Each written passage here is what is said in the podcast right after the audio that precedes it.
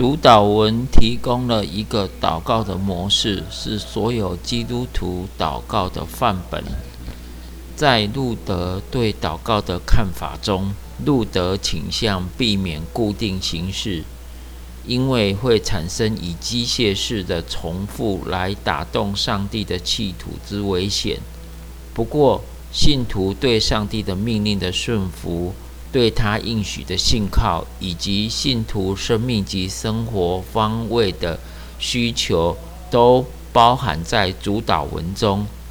这些事实赋予主导文成为具有带头示范的祷告。不过，路德以主导文为祷告模式的论证，重点是在于主导文。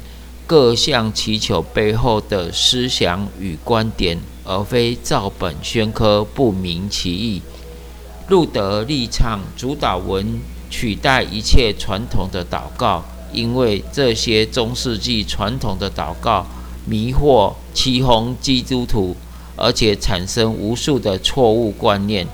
路德认为，无论是在祷告的形式或内容上，主导文堪称是个人。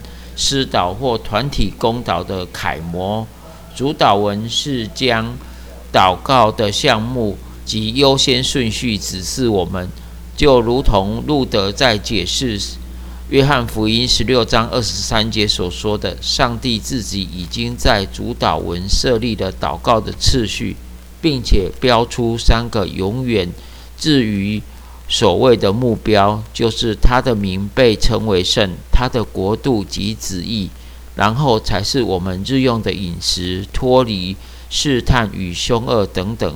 上帝的名及上帝的国必然是在优先的地位。如果这点做到了，我们的利益就应当跟着会出现。使徒约翰在约翰一书五章十四节。所述的重点，我们若照他的旨意求什么，他就听我们。成为路德举证、举论证点的根据。路德认为主导文的后四项与今世的生活有关，当然也包括了在上帝的旨意里。只是前三项的祷告有上帝特别设立的优先性。因此，主导文彰显了上帝全备的旨意。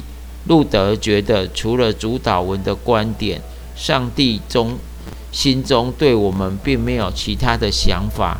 一旦我们以主导文为祷告的模式，在求求他旨意成全的前提之下，我们的祷告闭门垂听。主导文的结构是你的祷告项目。先于我们的祷告项目，也就是说，上帝的圣名、国度旨意的成就，要优先于我们切身或特殊的需求。路德表示，所有我们的个人需求，应当根据前三个关键性的祈求来了解。路德指出，我们在危险或困难中，当以求主救助。不过，应该照主所教导的祷告。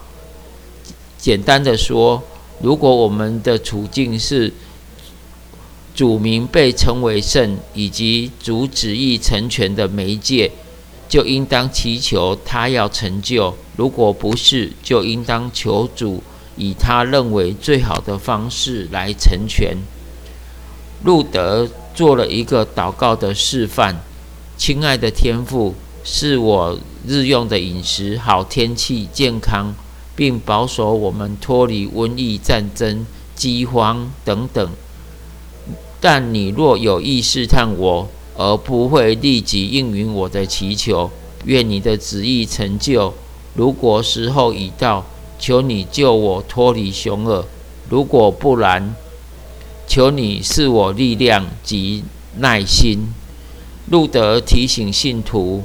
不要怀疑上帝的应许，上帝不但垂听我们的祷告，而且会按他的时间方式成就。愿上帝赐福大家。